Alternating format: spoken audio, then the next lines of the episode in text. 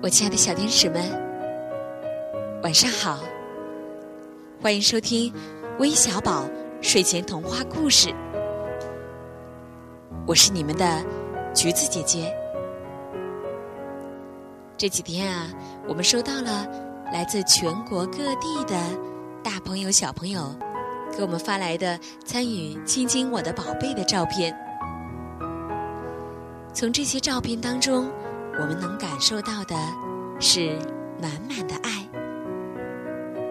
当然，还没有参与进来的小朋友和大朋友，赶快参与进来吧！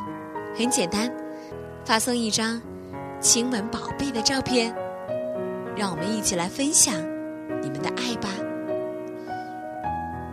今天点播我们故事的又是哪位小朋友呢？我们还是听他怎么说吧。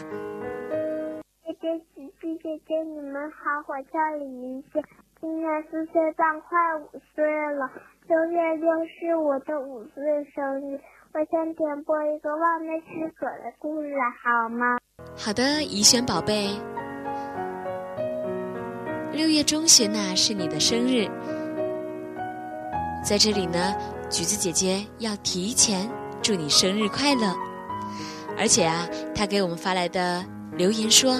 还想把这个故事送给中三班的好朋友们，中三班的怡轩宝贝的好朋友，你们听到了吗？一起来听听他送给你们的这个望梅止渴的故事吧。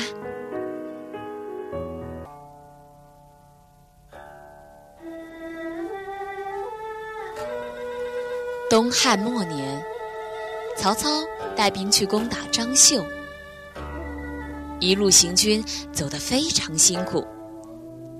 时值盛夏，太阳火辣辣的挂在空中，散发着巨大的热量，大地都快被烤焦了。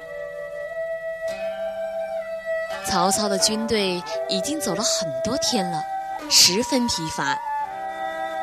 这一路上又都是荒山秃岭，没有人烟，方圆数十里。都没有水源，将士们想尽了办法，始终都弄不到一滴水喝。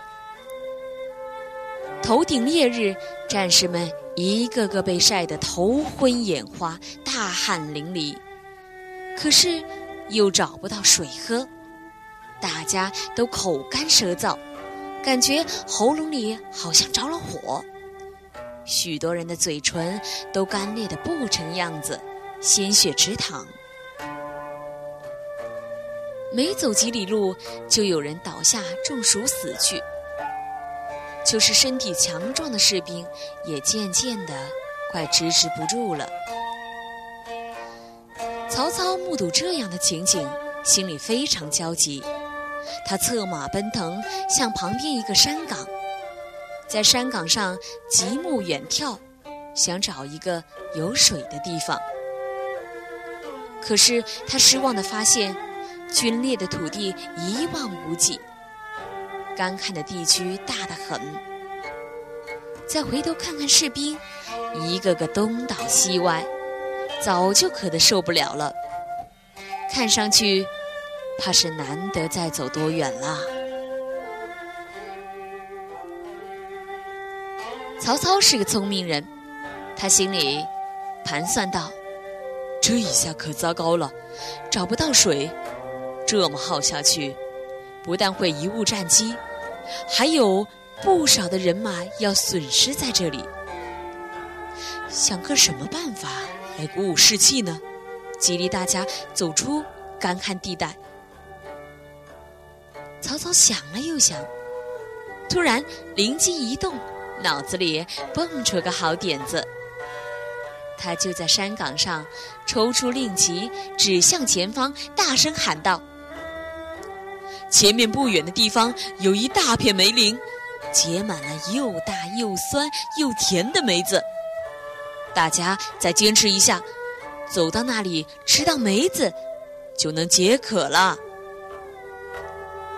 战士们听了曹操的话。想起梅子的酸味儿，就好像真的吃了梅子一样。口里顿时撑出了不少口水，精神也振作起来，鼓足力气，加紧向前赶去。就这样，曹操终于率领军队走到了有水的地方。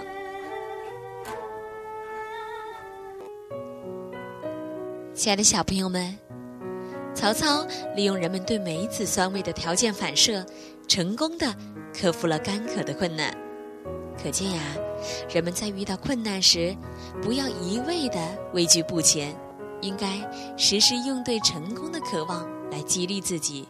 就会有足够的勇气去战胜困难，到达成功的彼岸了。